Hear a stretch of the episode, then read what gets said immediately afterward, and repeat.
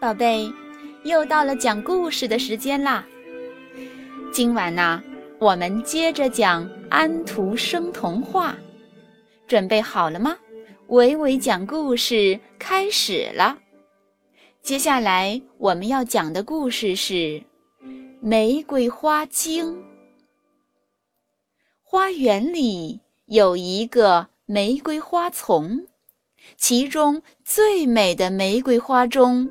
住着一个小花精，它比任何一个最漂亮的孩子都可爱，可它非常小，小的人类的眼睛根本没办法看得见它。每一片玫瑰花瓣上都有一张小花精的睡床，它的肩上长着一对翅膀。他的房子很香，嗯，墙壁是用透明又光亮的玫瑰花瓣做成的。小花精在这里生活的很快乐。小花精整天在温暖的阳光中玩耍，在花丛中跳舞，在树叶上。计算着要走多少步才能走完一整片树叶，它快活极了。这天，天气突然变得很冷。虽然他尽快地赶着路，但当他赶回家时，玫瑰花已经闭上了，就连一朵开着的玫瑰花也没有了。可怜的小花精。从来没有在外面留宿过，他感到非常害怕。小花精知道，在花园的最北面有一个小花亭，那里开满了美丽的金银花。小花精便想钻到金银花里去，一觉睡到天明。可是，当小花精来到花亭时，却发现一个英俊的小伙子和一个美丽的姑娘在那里，他们就要分别了。姑娘伤心地哭了起来。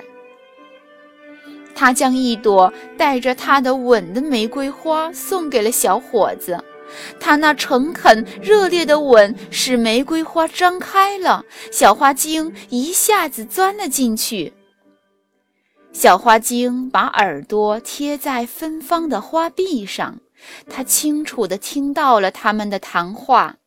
原来，姑娘的坏哥哥不喜欢小伙子，他要小伙子到远方去替他办一件事，办成之后才允许小伙子同姑娘结婚。小伙子拿着玫瑰花。走进阴暗的森林，他心里一直惦记着姑娘，根本没察觉到姑娘的坏哥哥一直跟着他。当小伙子正吻着玫瑰花时，坏哥哥拿出刀将他刺死了。坏哥哥把他的头砍下来，连同他的身体一起埋在菩提树底下。趁着天黑，回到了家。小花精是这件谋杀事件的目击者，他要揭露坏哥哥的罪行，把这件事公之于众，为小伙子报仇。他躲在坏哥哥的帽子里，一路来到姑娘家里。小花精。悄悄钻进正在熟睡的姑娘的耳朵里，像梦境一样，把这件可怕的谋杀事件和埋葬小伙子的地方告诉了她。小花精不忍离开姑娘，就在窗口的一盆月月开放的玫瑰花上住了下来。第二天，姑娘醒来了。她痛哭起来，可是没有一个人倾听她的悲哀。他的坏哥哥来看他时，发出阵阵恶毒的冷笑。姑娘默默忍受着内心的痛苦，抑制住眼里的泪水，一个字也不敢对他说。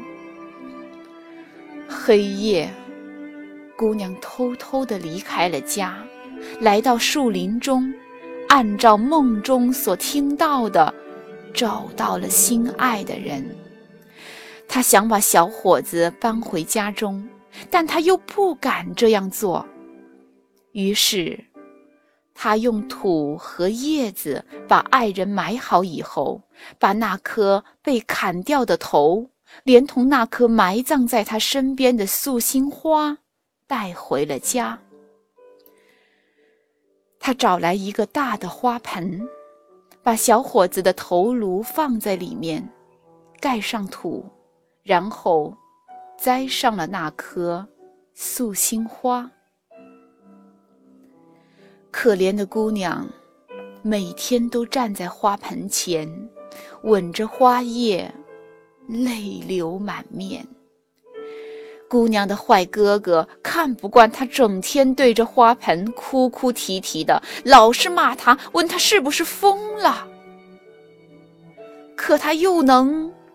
知道花盆里埋着小伙子的头颅呢，他又怎能懂得悲剧是他造成的呢？小花精不忍心看到姑娘如此伤心，它飞回花园，飞到自己的玫瑰花那儿去，可是玫瑰花。已经凋谢了，只剩下一片枯萎的叶子在那绿色的枝上垂着。唉，美好的东西消逝得真快呀！他不禁叹了一口气。小花精终于找到了可居住的另一朵玫瑰花，他依然每天去看望姑娘。它看起来一天比一天憔悴，但素心花却越来越茂盛鲜艳，还冒出了点点白色的花苞。在素心花开出朵朵大白花的前一天，姑娘安静的去了天堂，跟她心爱的人。永远住在了一起。小花精将姑娘和小伙子以及他的坏哥哥的事告诉了素心花上的精灵。这件事我们都知道。他们用一种奇特的方式点着头。玫瑰花精不懂，他想。他们怎能这样毫不在乎呢？小花精又将这件事告诉了蜜蜂。清晨，蜂后和小花精带着蜜蜂们想要刺死坏哥哥时，却发现他已经死了。原来。是素心花里的精灵，趁坏哥哥睡觉时，钻进他的耳朵里，告诉他许多噩梦，再用身上的毒箭刺死了他。又过了一天，当人们打开房门时，看见坏哥哥已经死了，窗台上的素心花发出刺鼻的香气，大家都说。他一定是被素香花的香气熏死的。